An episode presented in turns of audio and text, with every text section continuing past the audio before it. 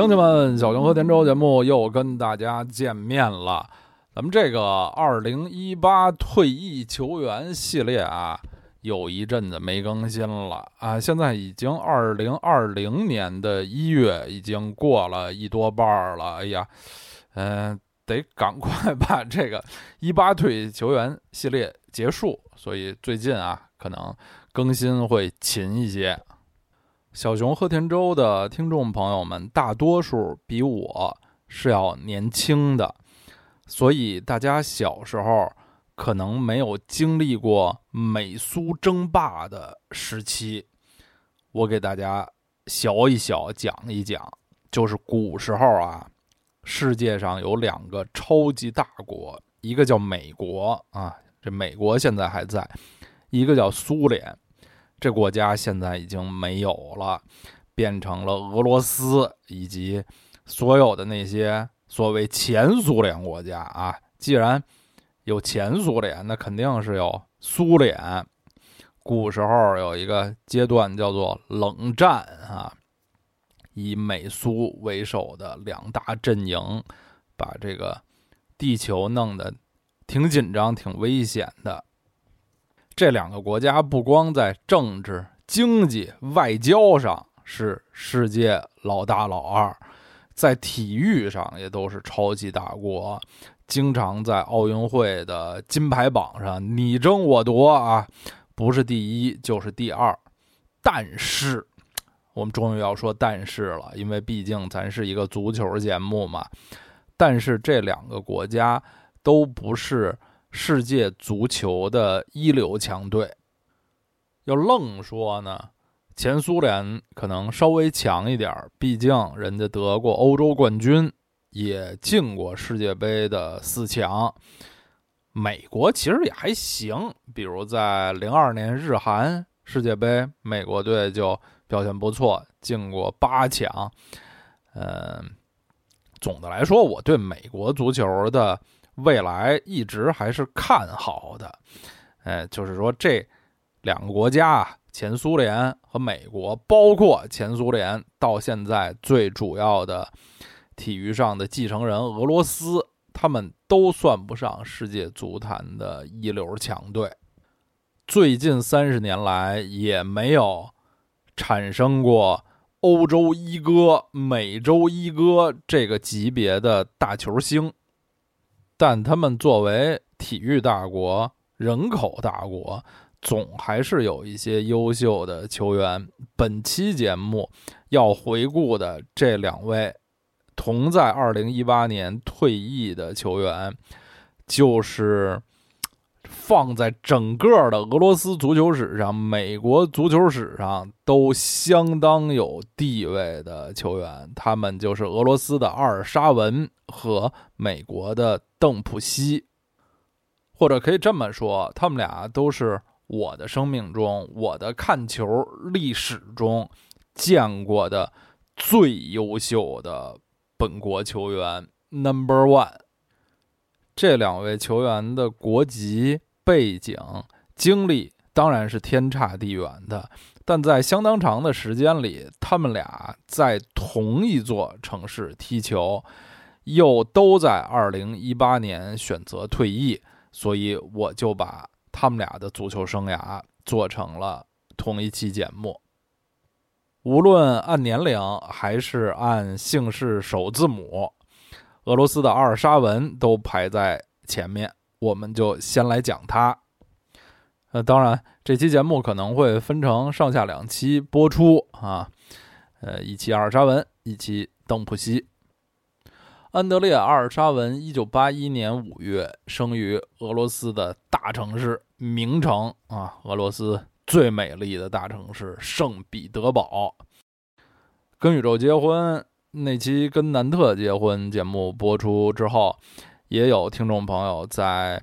各种平台上留言说，圣彼得堡也被称为北方的威尼斯，确实是这样啊。圣彼得堡也是数个被称为北方威尼斯的城市之一，其实完全不一样啊。但是圣彼得堡确实是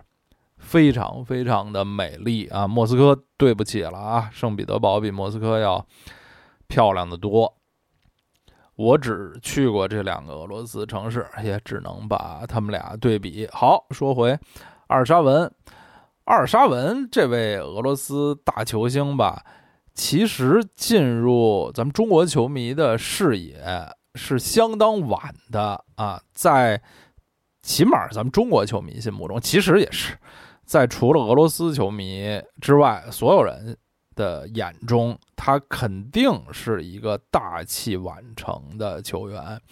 因为直到二零零八年的欧洲杯之前，他都没有在大型的国际赛场，尤其是国家队的赛事亮相过。他的影响仅限于俄罗斯国内。阿尔沙文是一个锋线上的多面手，可以踢。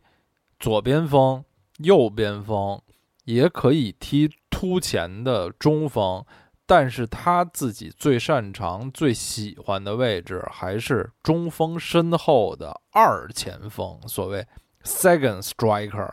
或者我们说的九号半这个位置的球员。他两千年十九岁的时候进入家乡圣彼得堡著名的泽尼特队的一队。在这里一踢就是九个赛季，俄超联赛远远不是我最关心、最熟悉的欧洲联赛，咱们就一笔带过，不细说了。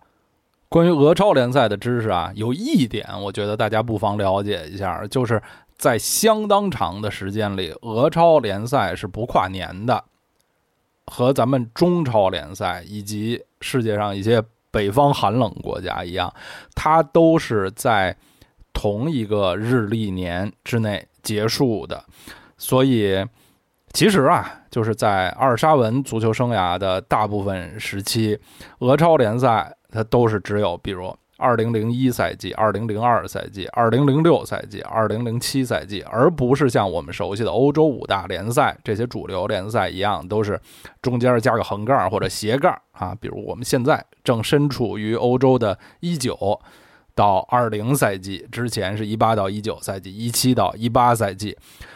俄超联赛是什么时候变成跨年的呢？大概是在一二一三赛季，就是为了和欧洲主流联赛接轨啊。才改成跨年的，但是在阿尔沙文足球生涯的大部分时间，俄超联赛是一个不跨年的联赛。阿尔沙文在泽尼特效力的后期，球队迎来了成绩的大爆发。他们先是获得了零七年的俄超冠军，然后又勇夺零七零八赛季欧洲联盟杯的冠军。哎，这时候有的听众就会问了：联赛冠军应该去参加的欧洲赛事是冠军联赛，为什么参加联盟杯呢？这就又回到之前介绍的那个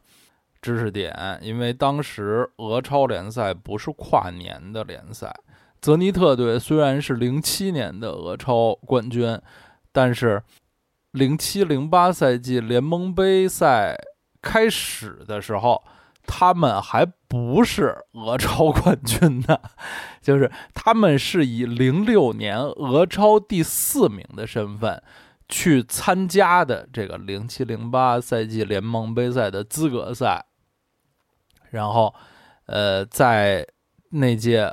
联盟杯上，他们其实是呃先苦后甜，在小组赛中。他们是只以小组第三的身份艰难出现，但到了淘汰赛呢，呃，大显身手。前两轮淘汰赛也非常艰苦，都只依靠客场进球数多才淘汰的西甲的黄色潜水艇比利亚雷亚尔，还有法甲劲旅马赛。进了八强以后，连续遭遇两支德甲劲旅。这时候，泽尼特队越打越好，他们两回合四比二先胜了勒沃库森，半决赛五比一的总比分淘汰了德甲巨人拜仁，次回合主场更是四比零大胜，那也是我印象中拜仁在欧战上输的最惨的比赛之一。最后决赛在英格兰曼彻斯特曼城队的主场，在零八年五月，他们二比零击败了打法保守的苏格兰格拉斯哥流浪者队，获得了联盟杯的冠军。作为球队的十号队长，奥尔沙文在泽尼特欧洲联盟杯夺冠的路上居功至伟。呃八分之一决赛，他们首回合客场对马赛，一度以零比三落后啊，形势非常不利。正是阿尔沙文挺身而出，为球队扳回一分，这才奠定了日后翻盘的基础。四分之一决赛首回合，他们客场四比一大胜勒沃库森，又是阿尔沙文为球队首开纪录。决赛对格拉斯哥流浪者，呃，他助攻了第一个进球，嗯，也间接策划了第二个进球，是球队当之无愧的领袖和核心。当时的泽尼特啊，呃，主帅是荷兰名帅阿德沃卡特，除了阿尔沙文之外啊，场上。他的门将是俄罗斯的替补国门马拉费耶夫，中场的防守核心是乌克兰悍将，后来长期效力拜仁的季木什丘克，锋线上的头号射手是俄罗斯国脚波格列布尼亚克，攻击线上还有葡萄牙人丹尼和阿根廷人 A 多明格斯，总之是一支相当有实力的队伍。随后，在新赛季开始前的欧洲超级杯上，因为他们是联盟杯的冠军啊，所以和欧冠的冠军那个赛季是曼联啊，他竞争欧洲超级杯的冠军。结果啊，泽尼特以二比一力克曼联，又加冕了欧洲超级杯。所以，阿尔沙文在短短的半年多的时间里。接连捧得了俄超联赛冠军、欧洲联盟杯和欧洲超级杯冠军。二零零八年的秋天，阿尔沙文二十七岁，在足球的意义上已经完全不算一个年轻人了，是一个绝对的成熟的球员。在这个时候，他达到了他足球生涯声望的顶峰。这个顶峰其实不光是我们刚才说的俄超联赛冠军、欧洲联盟杯冠军和欧洲超级杯冠军带来的，更是2008年夏天的一项国家队大赛为他带来的，就是08欧洲杯。那我们就在这里回顾一下他这个阶段的国脚生涯。阿尔沙文这样的球员在俄罗斯国内一直是技术尖子，各级国家队教练关注的对象。早在2002年的五月，他还不到21岁的时候，就第一次入选了俄罗斯国家队。当时俄罗斯队的主教练是奥列格·罗曼采夫，呃，当时正是为02年日韩世界杯备战的最后阶段。太年轻的阿尔沙文没有进入那届俄罗斯队的最终名单。俄罗斯队在世界杯上成绩也并不好，虽然击败了突尼斯，但是输给了东道主之一日本队和比利时队，小组赛就被淘汰了。世界杯之后，阿尔沙文在国家队的命运呢，并没有大的改善。一直是球队的边缘人，嗯，直到零四年葡萄牙欧洲杯之前，他也只是又代表俄罗斯队踢过四场比赛，而且大多时候是作为替补。零四年欧洲杯时，俄罗斯队的主帅是罗曼采夫的好友，呃，亚尔采夫。这位教练是以器重老将而著称的，当时俄罗斯队的。核心球员都是什么莫斯托沃伊、呃阿列尼切夫这样的老球员，年轻的球员在他手下没有什么机会。嗯，阿尔沙文就又错过了零四年的欧洲杯，而且俄罗斯队在那届杯赛上的表现也不好，同样是小组就被淘汰了。他们分别输给了伊比利亚两强、西班牙和葡萄牙。虽然小组赛最后一场二比一击败了未来冠军希腊队，但是也没能改变自己首轮出局的命运。直到零六年德国世界杯这个周期。阿尔沙文才成为俄罗斯国家队的主力，但是在这届世界杯预选赛上，俄罗斯队的表现很糟糕，他们呃积分远远少于同组的头名葡萄牙队，这不用说了。呃，更惨的是，他们最终和斯洛伐克队平分。然后，因为净胜球少于斯洛伐克队，就没能获得世界杯预选赛的出线资格。阿尔沙文在世界杯预选赛出战十场，打进五个进球，个人表现可圈可点，但是未能拯救球队。零六年八月，荷兰名帅希丁克在俄罗斯国家队上任。球队才逐渐步入了正轨。算一算呢，这已经是当时阿尔沙文不算太长的国脚生涯中的第五位国家队主教练了。可见啊，俄罗斯国家队这些年来总的来说情况是比较混乱的，能够呃长时间执教、连续执教两三年以上的教练非常少。希丁克上任后，致力于球队的年轻化，提拔了大批八零后的年轻球员，像阿尔沙文俱乐部的队友前锋科尔扎科夫，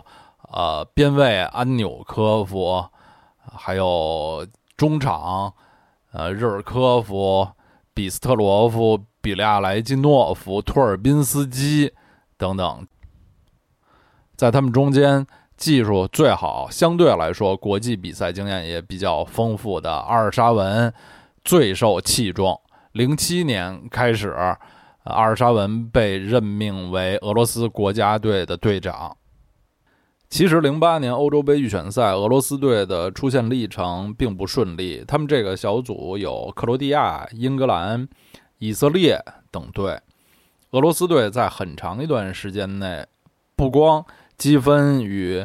英格兰、克罗地亚相比没有优势，连和以色列队拉开距离也没能做到。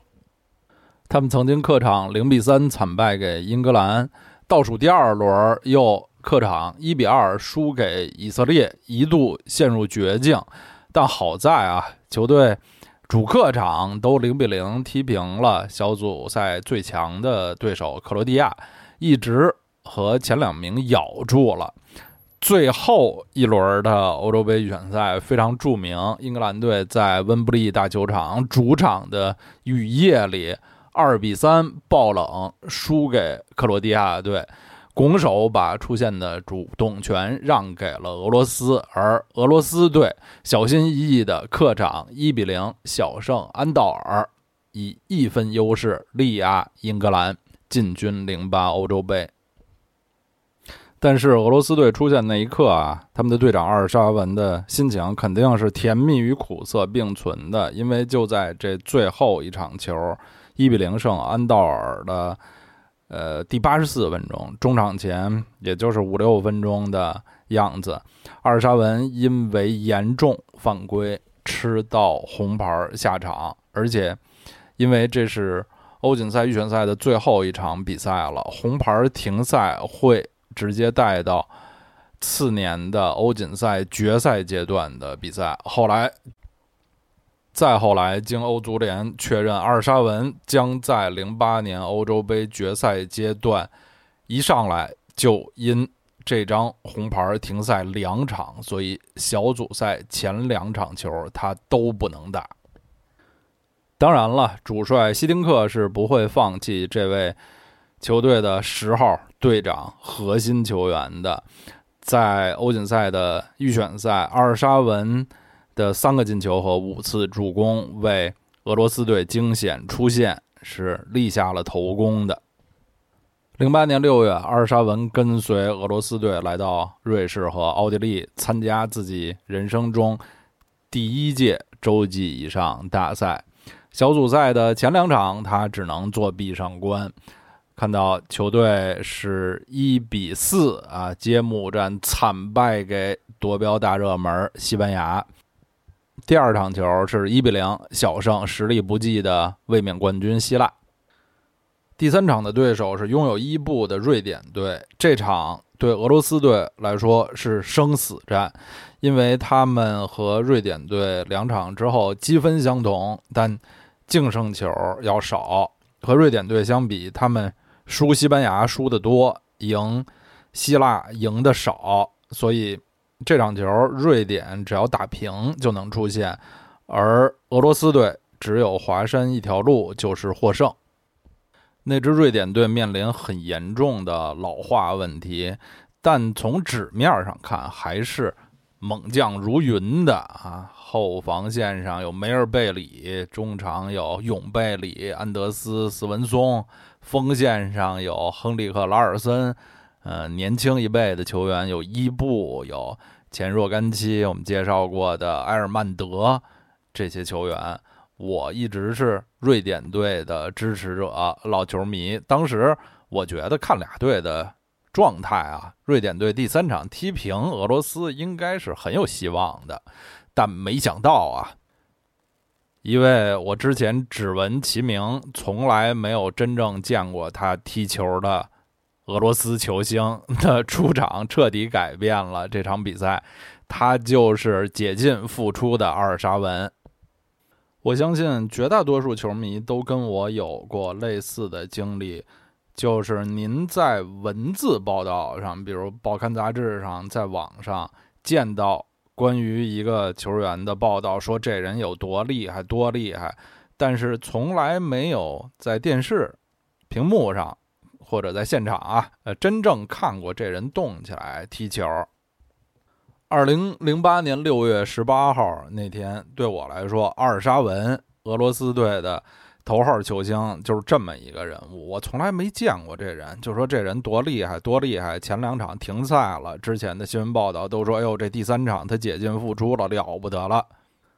当时我就心说，那咱看看，瞅瞅，是骡子是马，拉出来溜溜，看看这阿尔沙文到底是何方神圣。这人再厉害，他能有伊布厉害吗？结果一看傻了，这人真的是魔鬼啊！在六月十八号那天，因斯布鲁克这块球场上，阿尔沙文就像场上的魔鬼一样，他比瑞典队所有人跑的都快，技术都好，球商都高，和。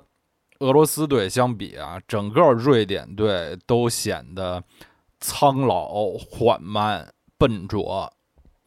上半场踢了一会儿，我就发现不妙，知道瑞典是踢不过这支俄罗斯了。下半场刚过了五分钟，阿尔沙文就为俄罗斯队打进了第二个进球，剩下的基本就是垃圾时间了。最后，俄罗斯是二比零完胜瑞典。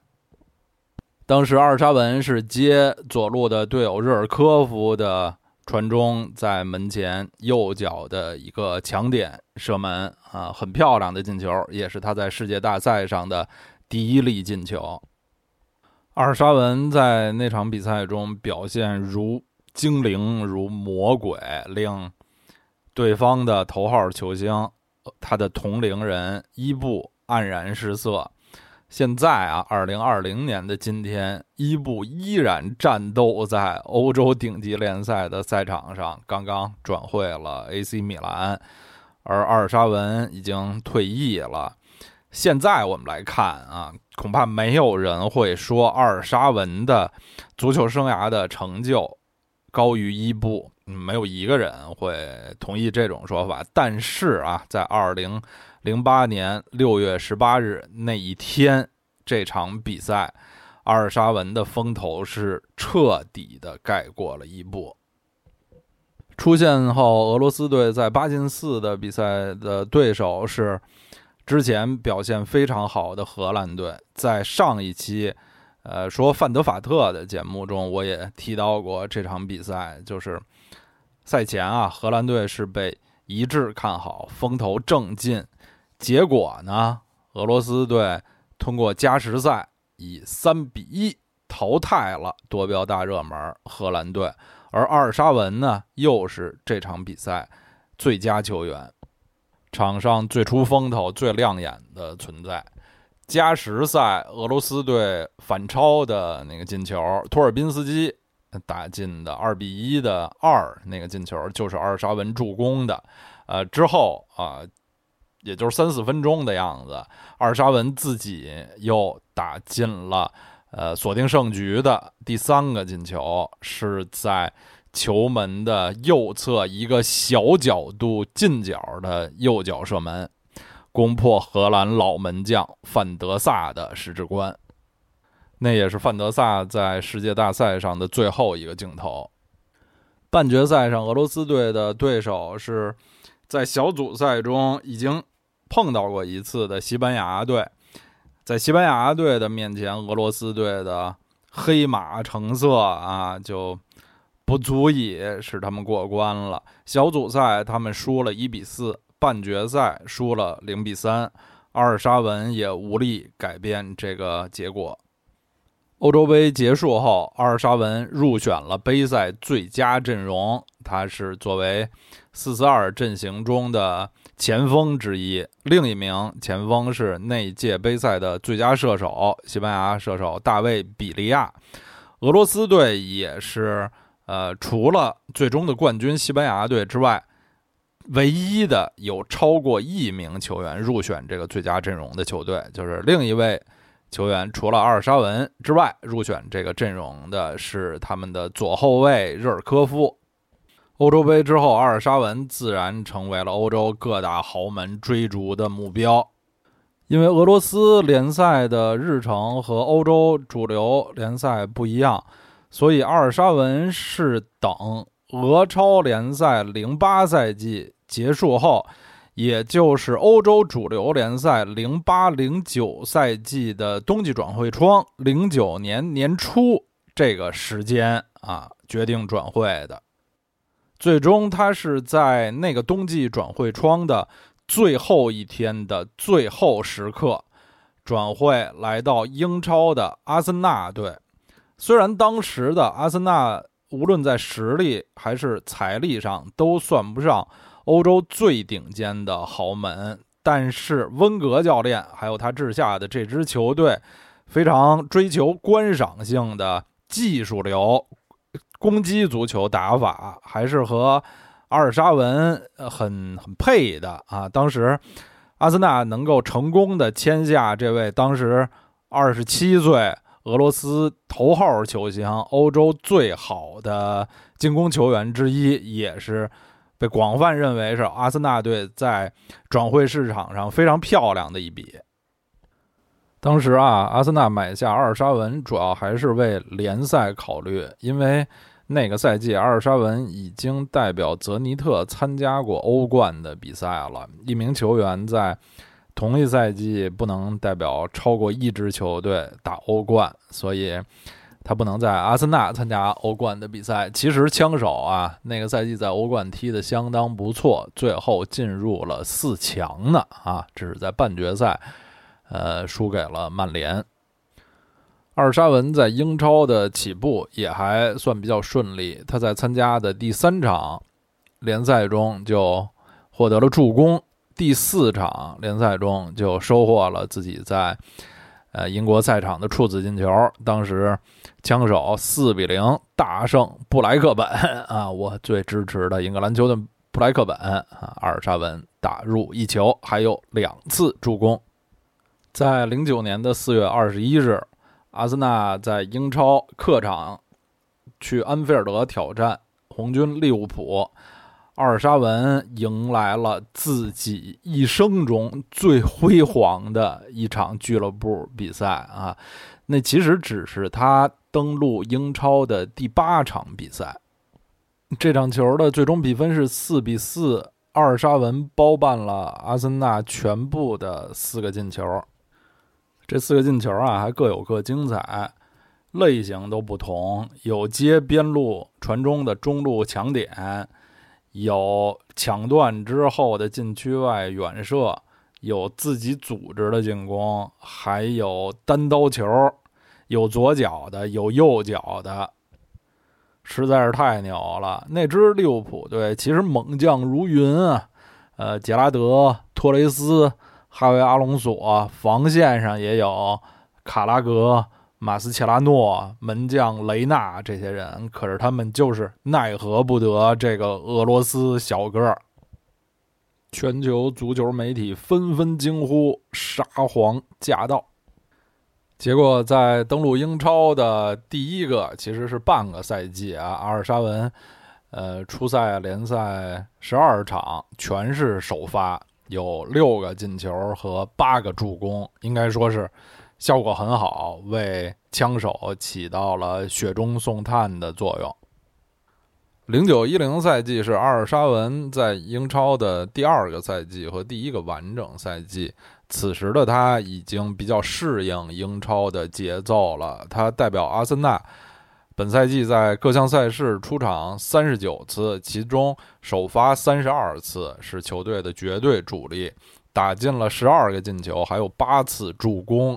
这个成绩啊，是球队的第二射手，仅次于当时枪手的队长法布雷加斯，比队中的几位正印前锋进球都多。他那个赛季进球比什么范佩西啊、本特纳什么都要多，帮助球队获得了英超联赛的第三名季军，欧冠也打进了八强。这也是阿尔沙文的枪手岁月中最平稳的进球最多的一年，呃，不像上个赛季曾经在安菲尔德上演大四喜奇迹，这个赛季他在各项赛事全部的十二个进球分布在十二场比赛里，就没有一次梅开二度，非常的平均。说到这儿，肯定好多老读者都觉得下面就该说一零年南非世界杯了吧？零九一零赛季联赛说完了，其实不是啊，因为什么？因为俄罗斯没打进一零年南非世界杯的决赛阶段，这是当年世界杯欧洲区预选赛的一个大冷门。因为俄罗斯队是两年前欧洲杯的四强啊，呃，他们是。被拖到了附加赛，最后世界杯的这个一对一附加淘汰赛，对手是斯洛文尼亚队。结果两回合客场零比一，主场二比一，因为客场进球数少，被斯洛文尼亚淘汰了。阿尔沙文自己在两场比赛中都打满了全场，但是也未能拯救球队。这对于这位世界杯年已经年满二十九岁的俄罗斯头号球星和队长，也是零八年欧洲金球奖的第六位啊，排位相当高的，当时欧洲的最大牌球星之一，肯定是一个非常巨大的打击。没有世界大赛可踢的俄罗斯沙皇，只能将自己的全部精力都放在俱乐部赛事。一零一赛季是阿尔沙文在阿森纳打比赛最多的一个赛季，他代表球队在各项赛事出场五十二次，其中三十六次首发，打进了十个进球。嗯。这赛季他最亮眼的数据是助攻，一共有十八次，啊，是队中的二号助攻王，仅仅比队长法布雷加斯少一次。枪手在联赛中还是排名第四，在欧冠十六进八的比赛中输给了老对手巴塞罗那。不过在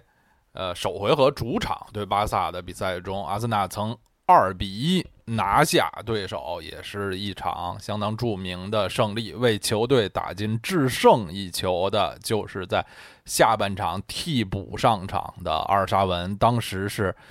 一次反击，阿尔沙文接纳斯里的传球，右脚打进这个制胜球。这也是呃阿尔沙文在阿森纳生涯后期最得意的作品了。总的来说，这个赛季是阿尔沙文阿森纳生涯中的一个转折。他在球队中的地位已经有所下降，主力位置也有所动摇。球迷对他的印象也从一开始的惊艳到，呃，现在已经比较平淡，甚至有所失望了。呃，造成这个结果的原因啊，是多方面的。首先是教练温格对他的使用。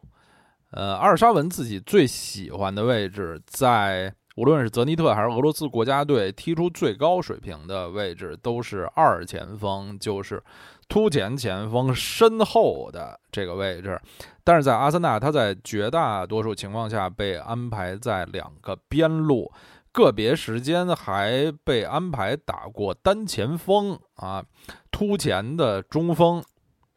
他自己并不喜欢，不满意。这些位置也去找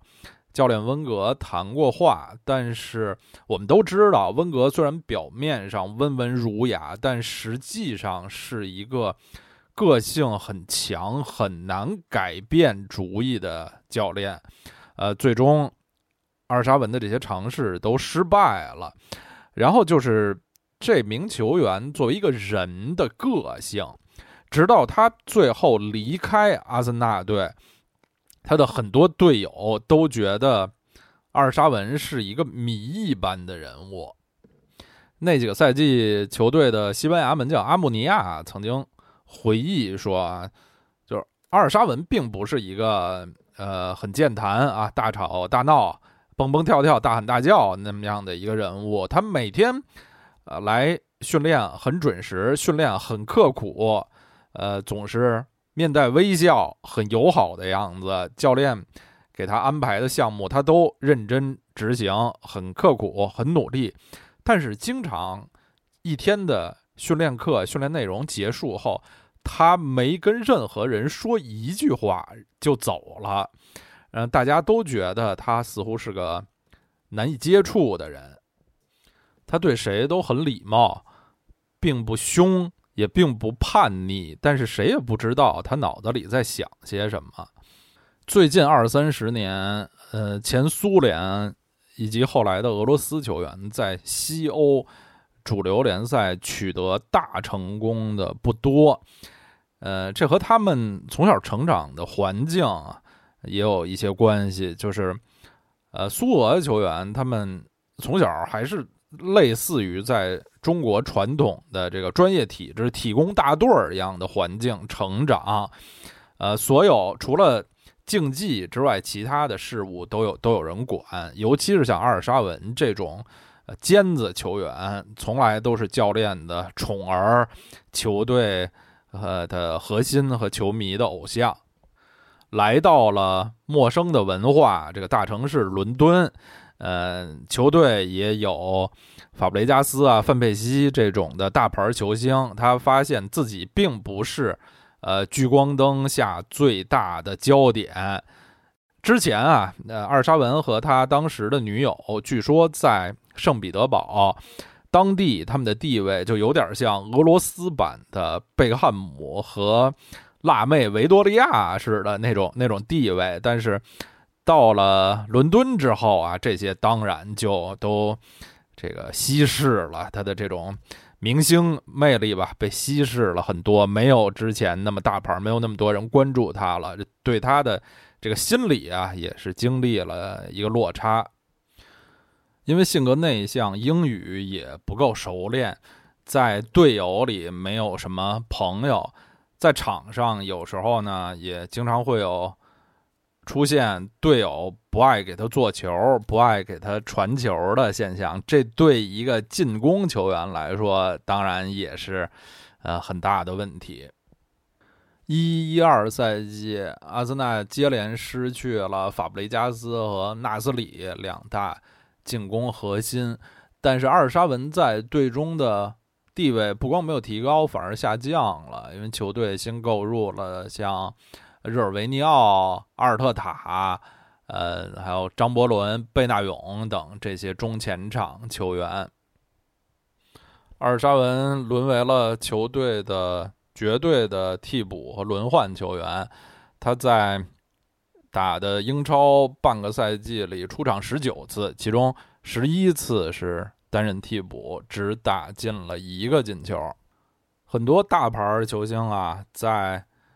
陷入相似的困境的时候，会公开接受采访，来发表自己的这个呃意见、抱怨，或者是向球队以各种方式提出抗议。但是阿尔沙文呢，基本上选择的就是接受。于是，呃，球迷们就看到了一个。非常心平气和坐在替补席上的阿尔沙文，甚至有时他在替补席上面带微笑，显得都格外高兴和满足。这也是让球迷感到有些诧异的，好像他已经接受了这种安排，已经不再尝试了。呃，最后在呃一二年的二月，他被租回了自己的母队圣彼得堡泽尼特。在泽尼特的小半个赛季，他出场十三次，打进四球，尤其是在俄超联赛里啊，九场进三球，这个进球率是远远超过他阿森纳后期的表现。来得早不如来得巧，阿尔沙文回母队小半个赛季，还随队又获得了一次俄超联赛的冠军。状态有所恢复的阿尔沙文，当然还是顺理成章的入选了俄罗斯队一二年欧洲杯的名单。嗯，在那年夏天代表球队参加欧洲杯，也是他呃国脚生涯中的第二次大赛。呃，此时他还是球队的十号队长。一二年欧洲杯上，由荷兰名帅阿德沃卡特执教的这支俄罗斯队。最后的表现啊，简直是高开低走这个词儿的名词解释。首场比赛，他们四比一大破捷克队。嗯，阿尔沙文贡献了两次助攻。当时我记得，我我我当时啊看这比赛都非常惊讶，觉得哇，俄罗斯一到欧洲杯就抽风，看来有可能又是夺标热门了啊。然后。第二场呢，他们对宿敌也是那届欧洲杯的东道主之一波兰队踢成一比一。那场比赛在华沙的国家体育场举行，气氛紧张的像战争一般。俄罗斯队先破门，还是由队长十号阿尔沙文的助攻。那届杯赛他们。表现一开始非常出色的新星扎格耶夫破门，后来波兰队是由库巴布瓦什奇科夫斯基扳平了比分。小组赛前两场一胜一平，手握三个净胜球。最后一场是对实力不强的希腊队，按说俄罗斯队前景是一片光明的，但是最后这场比赛吧，他们零比一输给了希腊队。而欧洲杯小组赛排名，呃，如果两队同分，不是先看净胜球，而是看双方的相互之间胜负关系。所以，同样是一胜一平一负的俄罗斯和希腊，那希腊在直接对话中获胜，虽然净胜球少于俄罗斯，还是把俄罗斯淘汰了。三场比赛只输一场，净胜球是正二，却早早被淘汰。俄罗斯也是很倒霉。欧洲杯之后，阿德沃卡特下课，俄罗斯足协请来了意大利金牌教练卡佩罗。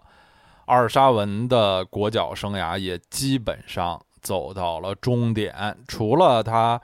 一二年八月还是在卡佩罗麾下打过一场友谊赛。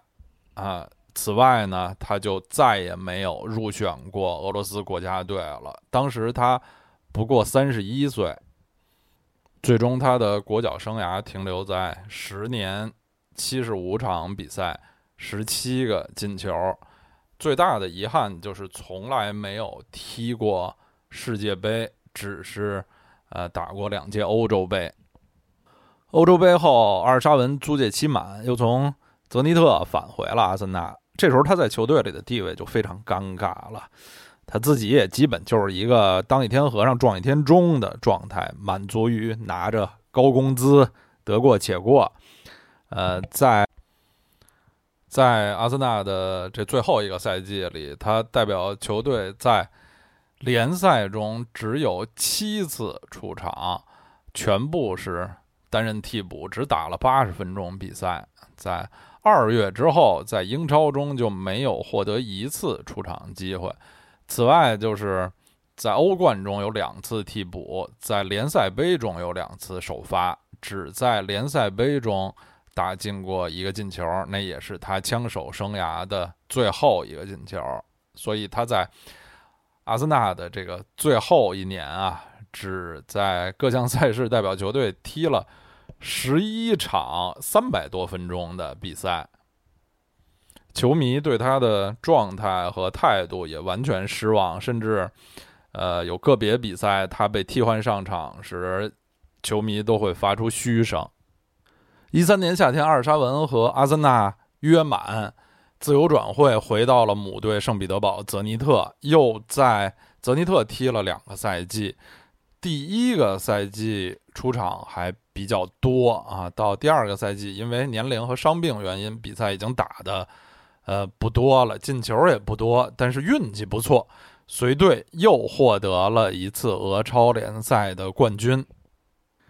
这已经是他的第三面俄超联赛冠军奖牌了。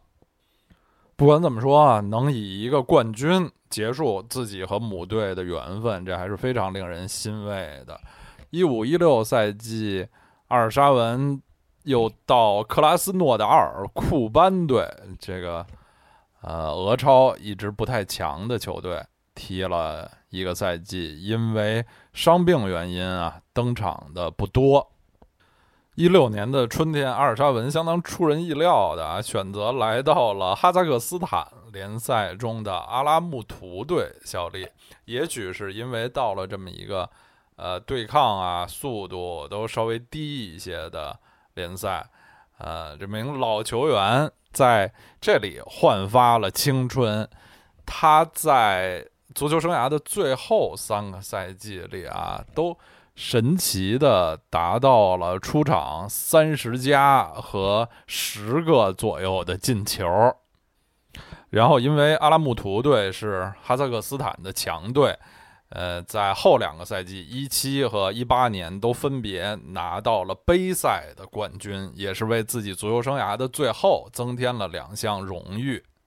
虽然我们中国球迷很难看到哈萨克斯坦联赛的任何报道和镜头，但光看这些漂亮的数据，还能感受到这位老将当时这已经啊三十五六岁、三十六七岁的时候，还是。看到他能保持很好的状态，也是令人欣喜。而且因为是国内强队嘛，阿拉木图队还差不多每年都能参加一下欧战，什么欧联杯的附加赛之类的。最终在二零一八年年底，三十七岁的阿尔沙文宣布退役。阿尔沙文的足球生涯其实相当奇特，在他二十年的足球生涯里。只在四支球队效力过：泽尼特、阿森纳、呃克拉斯诺达尔和阿拉木图，只在三个国家的四支球队效力过。呃，他为主流联赛球迷所熟知的时候，已经二十六七岁了，很大器晚成。然后又在三十一二岁的时候，就很快离开主流联赛。在球迷的视野中消失。他从来没有参加过世界杯，只踢过两届欧洲杯，其中第二届小组没出现，第一届他前两场小组赛因为红牌停赛。所以啊，如果是一个生人，一个门外汉，要了解阿尔沙文，相对来说是挺简单的。就他职业生涯的高光精华，可以浓缩在几场比赛里，不多。零八年欧洲杯小组赛对瑞典，然后出线后对荷兰那场淘汰赛，然后零九年英超阿森纳客场对利物浦那场四比四，顶多加上后来他绝杀欧冠绝杀巴萨那个球，嗯，顶多再顶顶多一二年欧洲杯他那几个助攻，基本上那就是阿尔沙文个人生涯的这个精选 greatest hits 了。光芒虽然短暂，但确实非常炫目。虽然在英超球迷，尤其是枪手球迷心目中，阿尔沙文可能主要是一位他的潜力、他的才华没能在球队完全发挥出来的，令人觉得有点可惜的这么一位天才球员。但是在泽尼特、在圣彼得堡球迷、在俄罗斯球迷心目中，他肯定是。沙皇级的偶像级的传奇人物，在职业生涯的末期，能去哈萨克斯坦联赛找到足球的快乐，找到比赛进球的感觉，还获得荣誉，这也是呃很令人欣慰、很美好的事情。看过那场著名的四比四阿尔沙文上演大四喜那场比赛的人，肯定。和我一样都不会忘记他进球，尤其是后两个进球之后的庆祝动作和表情。当时他耸着肩、撅着嘴、缩着脖、摊着手，脸上的表情既有些骄傲，有些狂妄，又显得理所当然，甚至有一点迷惑。加上阿尔沙文个子也不高。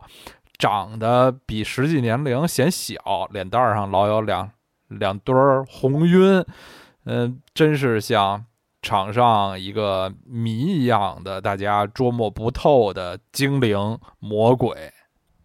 好的，本期节目就到这里，感谢收听，更感谢每一位曾经打赏的朋友，我们下期再见。